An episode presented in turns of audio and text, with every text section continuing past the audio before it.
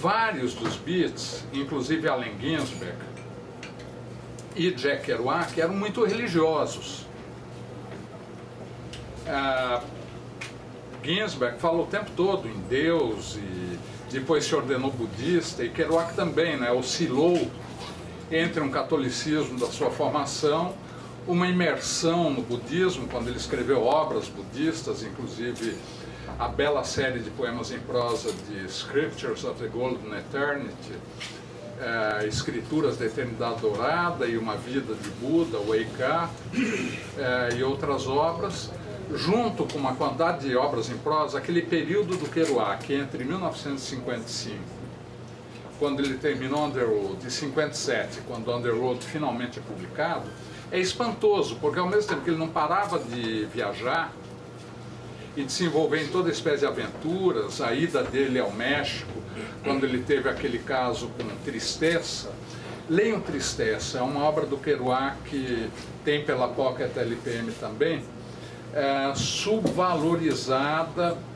e é uma obra pungente, né? quando ele chega ao fundo do poço e ao mesmo tempo entre é, viciados mexicanos em droga e ao mesmo tempo tem a experiência do sublime, é quando ele também escreve uma série importante de poemas dele que é o San Francisco, o Mexico City Blues, são 342 choruses coros, é, bom, é, refrões, letras musicais, não é? é? E ao mesmo tempo fazia coisas tais como é, ficar como guarda de parque nacional no alto de uma montanha por alguns meses, quando ele escreveu o começo de Desolation Angels, e também escreveu Subterrâneos, enfim, escreveu 11 ou 12 livros, fora o que está aparecendo dele, como o Book of Sketches, uh, que foi recentemente resgatado e publicado. Enfim, uh, eu estou avançando no exame dessa parte da obra do Kerouac e no restante da BIT. Tinha um amigo meu, que era muito irônico, o Décio Bar, uma vez ele estava na beira da piscina no clube, um outro rapaz chegou para ele, você é o Décio Bar, é? Ah, você é o cara que leu todo Freud, né? Aí o Décio virou para ele, é, eu li todo Freud e agora estou lendo o restante. Então é mais ou menos a minha relação com a Bit, né?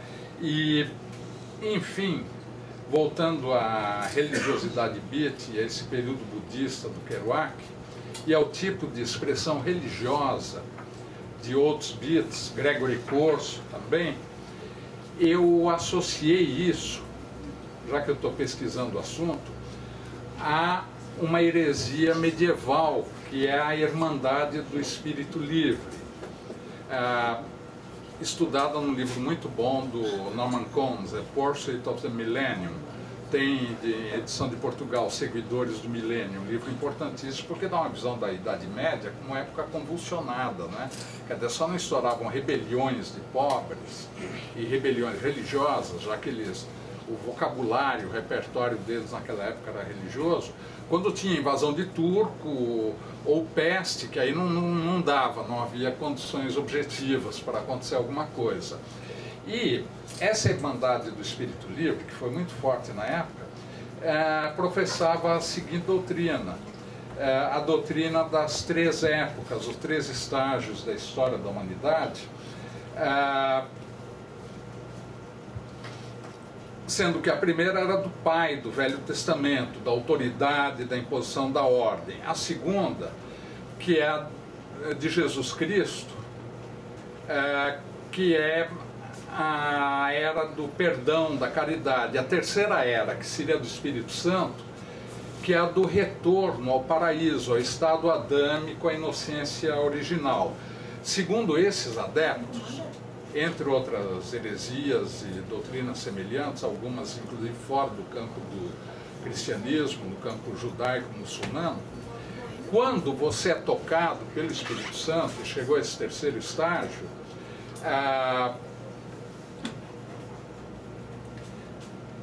desaparece a noção de pecado, você superou a queda, você é livre, você pode fazer tudo.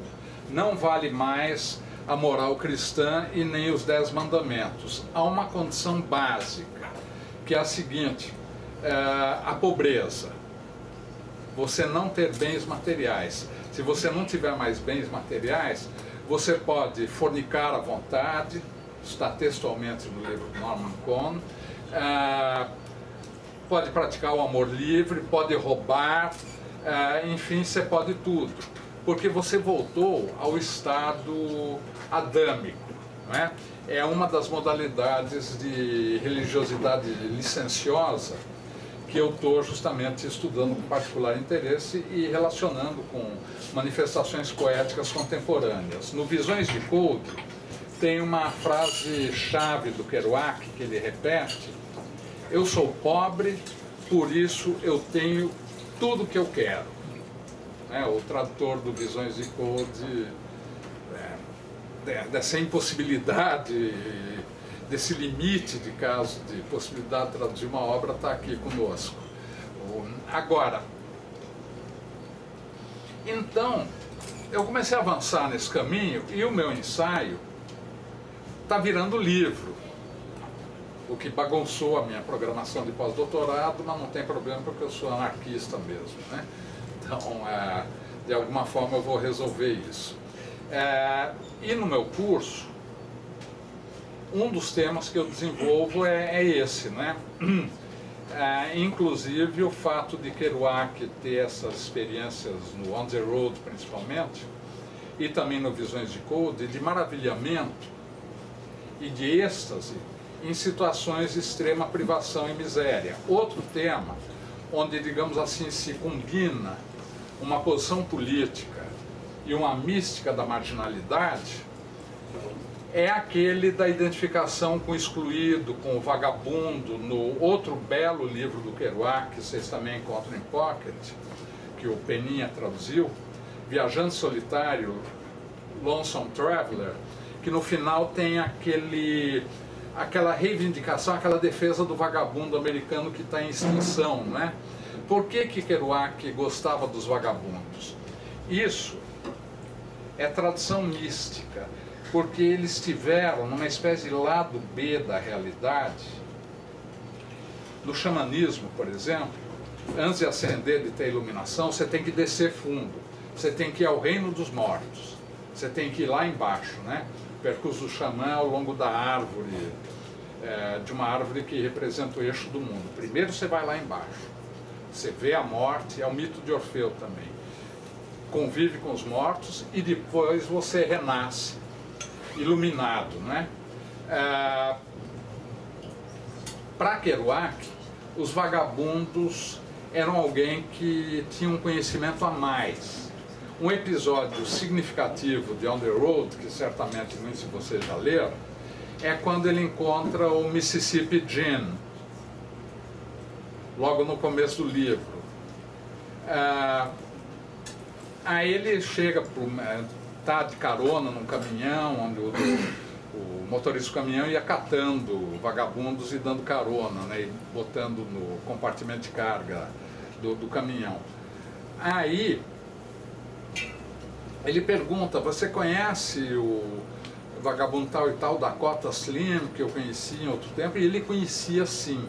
Agora, comparando, e eu fiz comparação com o manuscrito original do Kerouac, você vê o seguinte, e, e lendo as biografias do Kerouac, Mississippi Jim, na verdade, era o companheiro de cela do Kerouac quando ele se rebelou, quando foi convocado pela Marinha e foi internado como louco. O colega, era um vagabundo sim, colega de quarto de hospício do Kerouac.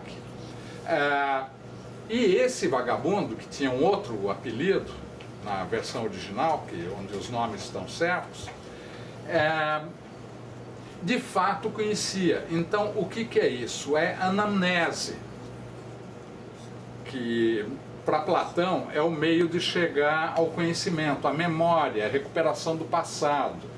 Quer dizer, os vagabundos eram uma forma de você é, reconstituir a história, ou trazer para o presente a história daqueles outros vagabundos errantes da crise norte-americana de 1929 e das crises anteriores, inclusive aquelas relatadas por Jack London, outro autor fundamental na formação de Kerouac, em The Road e outros seus livros. Então estou fazendo uma espécie de jogo de literatura comparada, é, confrontando Kerouac e também Ginsberg com temas e tópicas do misticismo e ao mesmo tempo fazendo literatura comparada.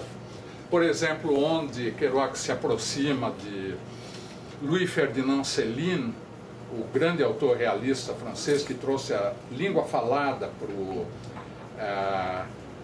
para a literatura francesa, não é? e que era completamente paranoico, é, e realmente Morte a Crédito dele é um turbilhão de horrores. Para mim é uma leitura difícil, é tudo em argot, em calão. É, na época que ele publicou isso foi um choque na França, né? É, ele transgrediu todas as convenções literárias. A primeira versão do On the Road é muito mais próxima de Celine. É, a segunda versão, ele tirou muita coisa. Na, na, minha opinião, as duas versões são fundamentais. Agora, a segunda ficou adulterada com relação à intenção do Kerouac, por não ser mais um bloco contínuo de texto, aquele que ele tinha escrito naquele rolo de 36 metros. Né?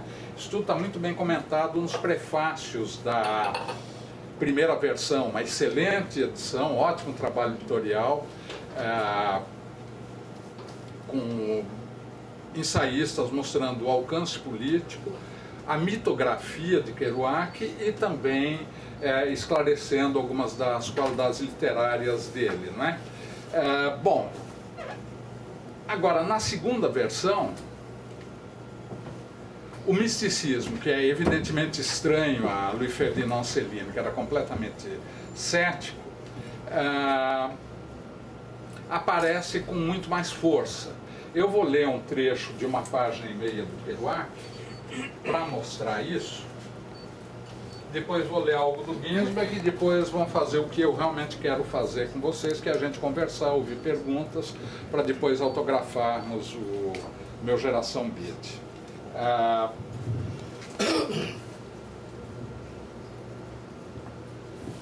no final da segunda viagem, que foi a mais longa e complicada do Kerouac com Neil Cassidy, não é? Muitos de vocês, evidentemente, já conhecem isso, mas eu vou ler e mostrar alguns significados. É, eu acho que beat é um campo que, quanto mais a gente vai lendo e relendo autores como Kerouac e Ginsberg, a gente vai descobrindo mais.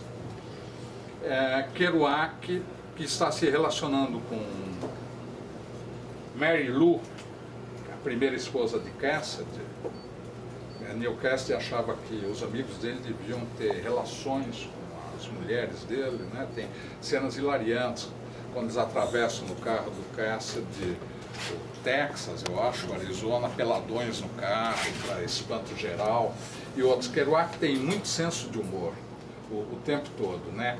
O, o trecho de, do que, que eles fazem com Cadillac, que empresta, perguntaram para ele para ser transportado, dirigido pelo Cassidy, de Denver até Chicago, é hilariante. Né? Quer dizer, é, é interessante como Kerouac é trágico.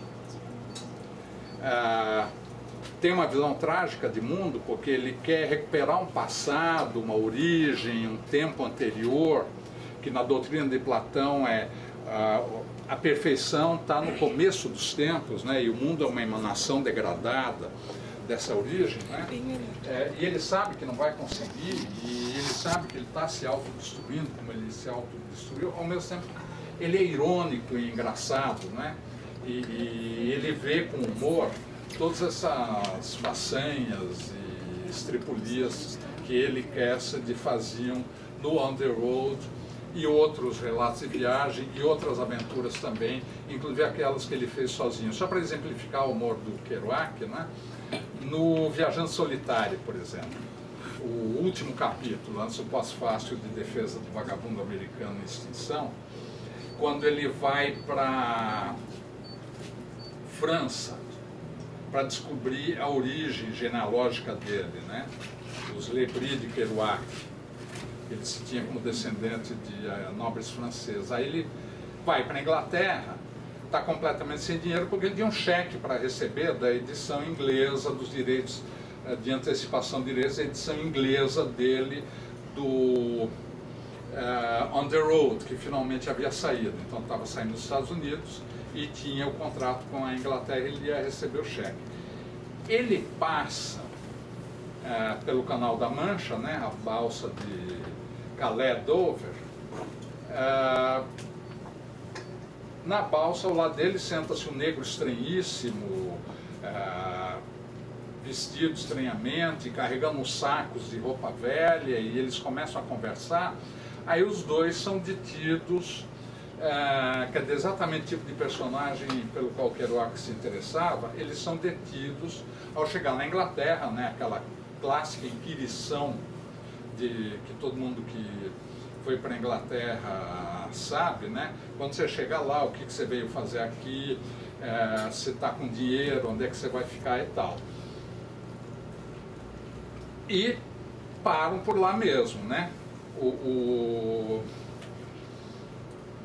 e o pessoal da alfândega, da, do equivalente à Polícia Federal de lá, diz, não, não vão, não vão deixar você entrar na Inglaterra, você está com eh, 25 shillings só, e você está em companhia de um sujeito que acabou de fugir de um hospício na França, né? E que nós vamos mandar de volta. Aí o não, eu, eu, sou escritor, eu vim falar com o meu editor aqui, dar o telefone do editor, ligava, ele não estava, não tinha ninguém, era sábado de manhã, o editor tinha saído.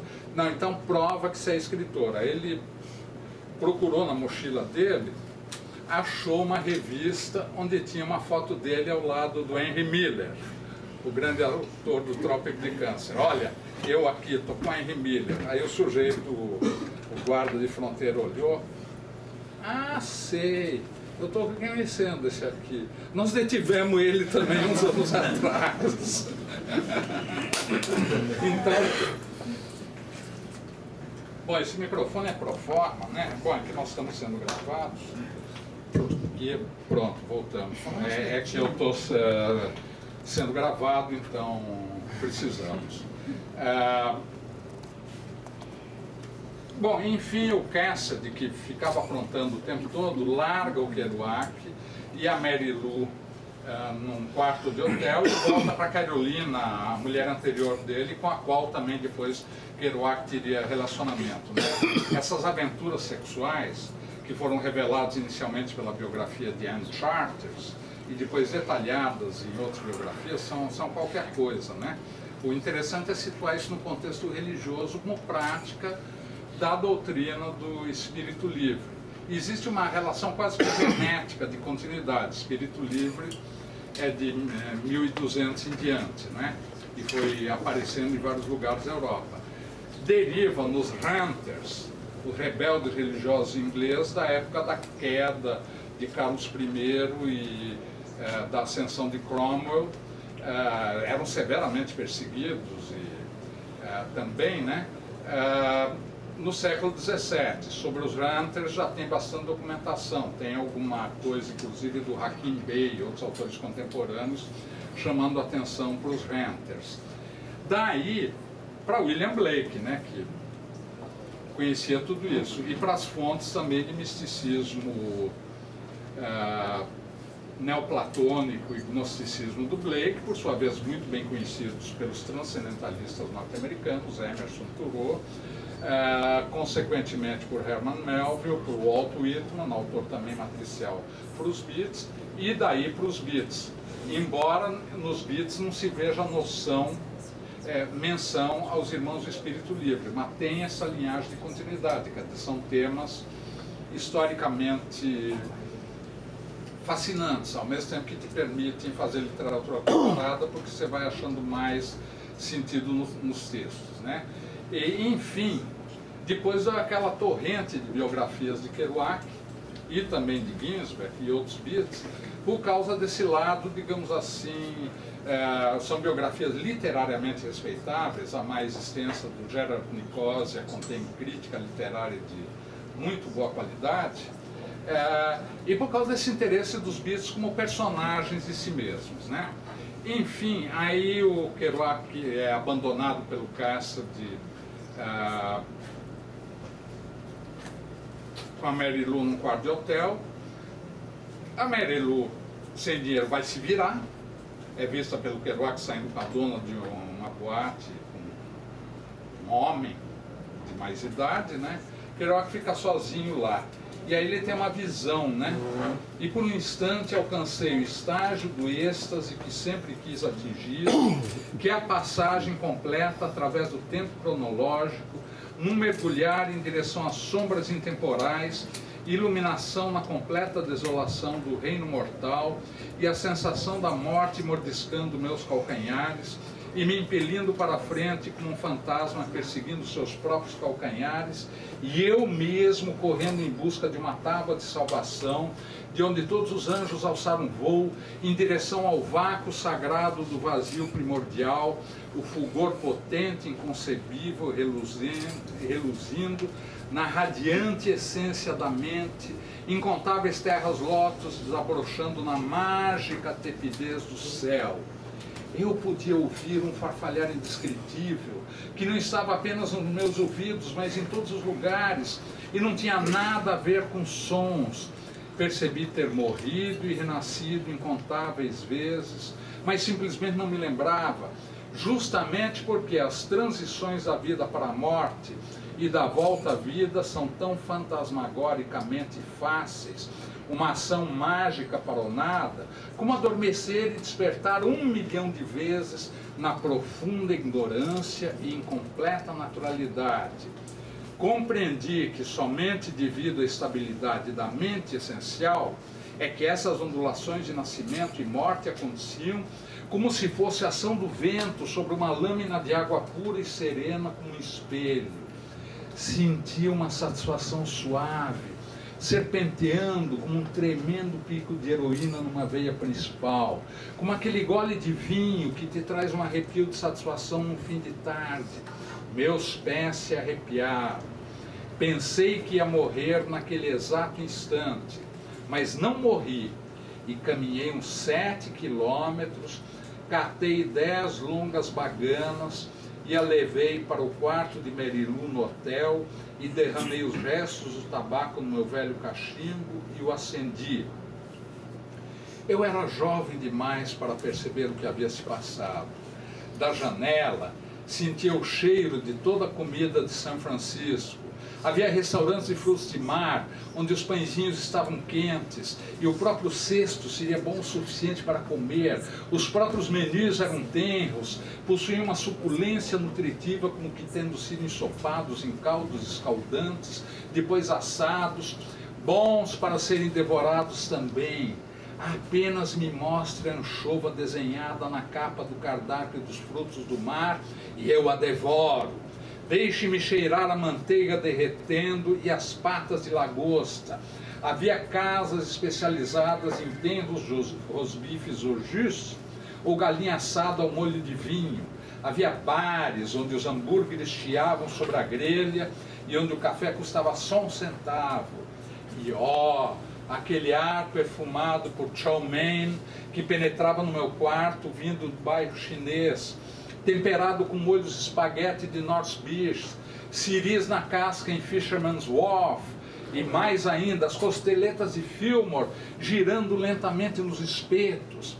Adicione feijões com chile escaldante da Market e as batatas fritas da noite alcoólica do embarcadeiro e os mexilhões cozidos de salsalito do outro lado da Bahia e eis meu sonho, ah, de São Francisco, a crescente neblina, neblina úmida que te deixa faminto, e o pulsar do neon da noite suave, o crepitar dos saltos altos das beldades, pombas brancas na vitrine de uma mercearia chinesa. Foi nesse estado que Neil Cassidy, me encontrou quando finalmente decidiu que valia a pena me salvar. Aí tem um outro trecho capital que eles saem pela noite afora, vão escutar jazz, encontram o Slim Galliard, é, isso vai ficar para uma outra ocasião, um outro encontro aqui, que é fundamental, que é a questão do som, do falar em línguas, da linguagem dos místicos. Eles têm êxtase místico com Slim Gaiar. Por que, que eu li esse trecho? Bom, primeiro comentário, né? Teste de tradução, ele, ela resistia à minha leitura, tá? Quer dizer, eu, eu leio isso fluente e eu acho que é, isso torna a qualidade do trabalho do Peninha inquestionável, né? se eu consigo ler bem. Segundo, essa fixação do Kerouac em comida. É, outro capítulo, no Visões de Gold, aquela incrível descrição da cafeteria Hector's, em Nova York. Pô, se tivesse tudo aquilo que ele vai descrevendo, iluminado, mirabolante, sensual, atraente, né? É, tinha que ser do tamanho de um hipermercado, a, a cafeteria lanchonete do Hector. Tá? E tem várias outras inscrições assim. É, uma das interpretações é que é típico do Kerouac escrever tudo, detalhe por detalhe. Ele era completamente obsessivo, é, é, tinha aquela memória das coisas né, que levou ele a ser apelidado de Memory Baby, e, numa tentativa de fazer literatura total. Agora, o interessante é o seguinte, eu comparei página por página com o manuscrito original.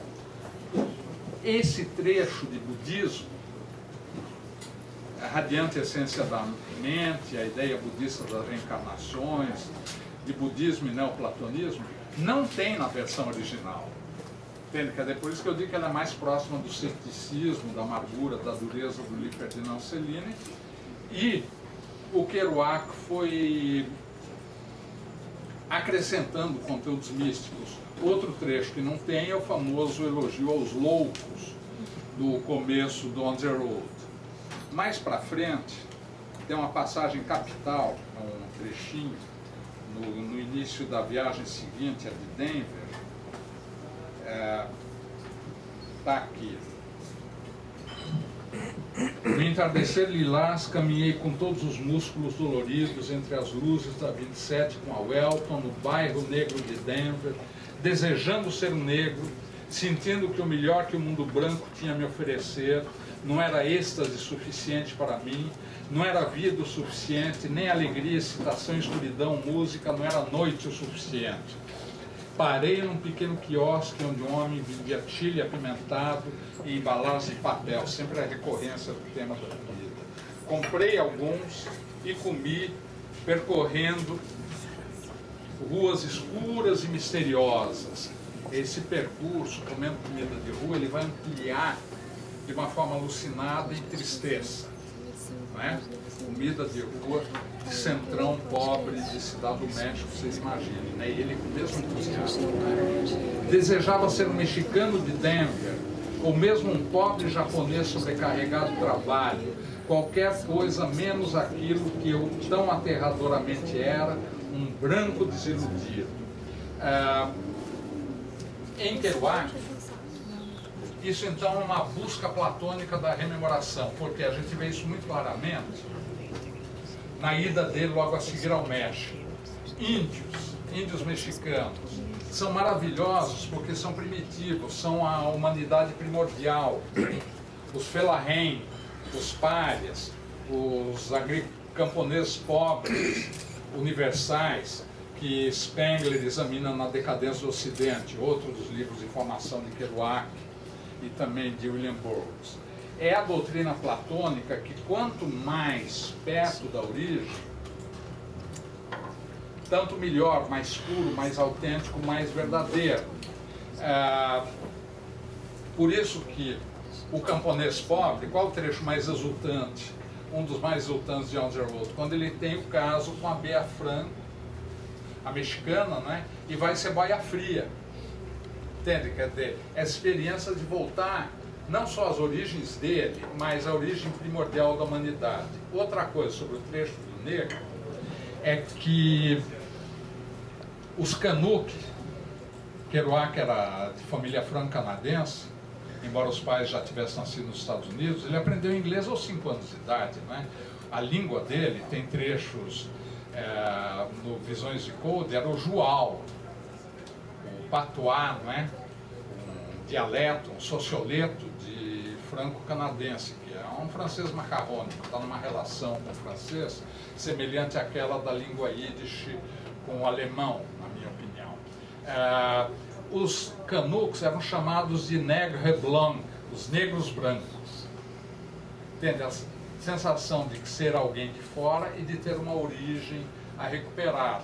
E de uma impossível volta, ele sabia que era impossível, que não ia dar, e que ele apenas conseguiria representar simbolicamente escrevendo, a essa origem, que seria então a perfeição. O interessante em Ginsberg é que, como ele, sendo parceiro, grande amigo de Kerouac, é, tendo um intertexto, né, cadê o que tem de Kerouac, que o Ginsberg transplantou para Uivo e outros poemas, além das referências diretas. É, por outro lado, também, cadê o, o, o Ginsberg fez pilhagens de Kerouac, a história dos mictórios é, e tantas outras, né? Está cheio de episódios de On the Road condensados no Uivo. Ao mesmo tempo, o Ginsberg ficava em cima do ombro do Kerouac, vendo o que ele estava escrevendo, e estimulando, incentivando. Olha, se não fosse o Ginsberg, Kerouac nunca teria publicado além de The Town and the City, e a Beat não teria existido, porque Burroughs também foi por emulação do Ginsberg e também o fato dos autores da Califórnia, da San Francisco Renaissance, aparecerem em Nova York. Quem levou e colocou nas revistas literárias nova-iorquinas foi o Ginsberg, né? Ele foi o grande articulador e o porta-voz da geração beat. Agora, o interessante é que em Uivo ele toma todos esses temas inverte, transforma em ideologia política. No final de Uivo, por exemplo, ele fala dos vagabundos, né? Que sonharam e abriram brechas encarnadas no tempo e espaço, ou seja, o tipo de experiência de revelação que o Kerouac relata, né? Através de imagens justapostas e capturar o arcanjo da alma entre duas imagens visuais e reunir os verbos elementares e juntar o substantivo e o choque de consciência, saltando numa sensação de pater onipotens eterna Deus, para recriar a sintaxe à medida da pobre prosa humana, e ficaram parados à sua frente, mudos, inteligentes